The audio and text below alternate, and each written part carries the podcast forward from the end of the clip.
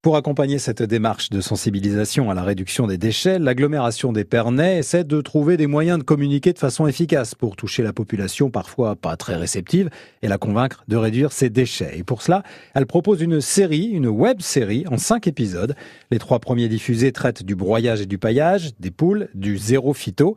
Et en ce début d'opération Tous au compost, paraît l'épisode numéro 4 consacré évidemment au compostage. Savez-vous que près d'un tiers de vos biodéchets de cuisine et de vos végétaux peuvent être transformés en fertilisants?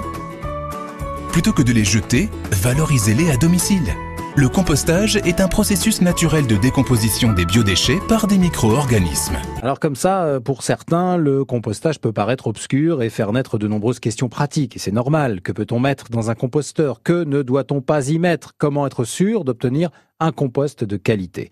En plus des formations régulières qu'elle propose, l'Aglo d'Épernay programme dans le cadre de cette opération Tous au compost trois conférences sur le compostage dont on vous donnera les dates dans trois minutes, au cours desquelles un spécialiste vous présentera tout l'intérêt du compostage et les techniques pour réduire vos déchets et obtenir un bon compost. Grâce au compostage, c'est moins de déchets à collecter et à traiter et même plus besoin de vous déplacer à la déchetterie. C'est donc des économies réalisées. Ah, il a raison le monsieur. Et les apports de déchets végétaux en déchetterie commencent d'ailleurs à baisser. Ils représentent 16% des apports en déchetterie pour 2017 contre près de 19% en 2016, soit un peu plus de 26 kilos par habitant en 2017 contre près de 30 en 2016. Alors pour continuer à voir ces chiffres baisser et ceux des déchets ménagers également, un peu plus de 500 kilos par habitant sur l'aglo d'Épernay, procurez-vous donc un composteur.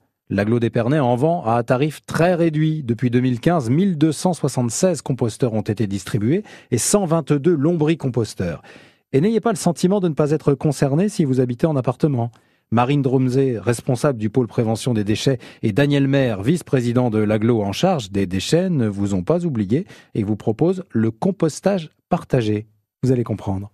Nous invitons les personnes, notamment, surtout euh, vivant en appartement, à mettre en place un collectif euh, leur permettant de déposer dans un composteur situé en pied d'immeuble leurs déchets alimentaires, leurs déchets de cuisine, donc épluchures, marre de café, coquilles d'œufs, tachetés, etc.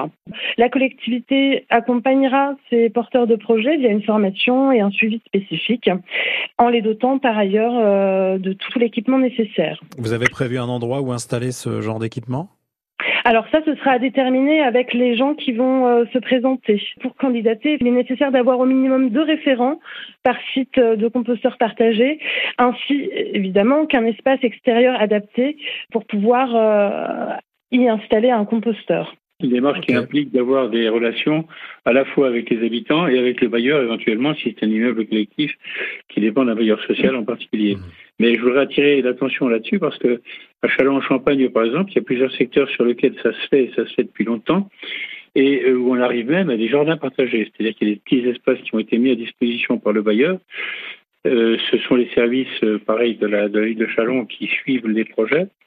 C'est vrai qu'on assiste aussi à une retrouvaille de tous les gens de l'immeuble, c'est extrêmement important. En termes d'action sociale, c'est extrêmement important. Des gens qui ne se connaissaient pas aujourd'hui arrivent à se retrouver autour d'un projet commun. Et, contrairement à ce qu'on aurait pu imaginer, il n'y a pas de dégradation pour autant, il n'y a pas de vol, il n'y a pas et, chacun participe avec ses voisins. C'est vraiment une opération intéressante et qui, pour le coup, supprime la collecte et le traitement des déchets au niveau des collectivités. Et d'autant que la loi de transition énergétique pour la croissance verte fixe pour objectif 100% de tri à la source des biodéchets en 2025.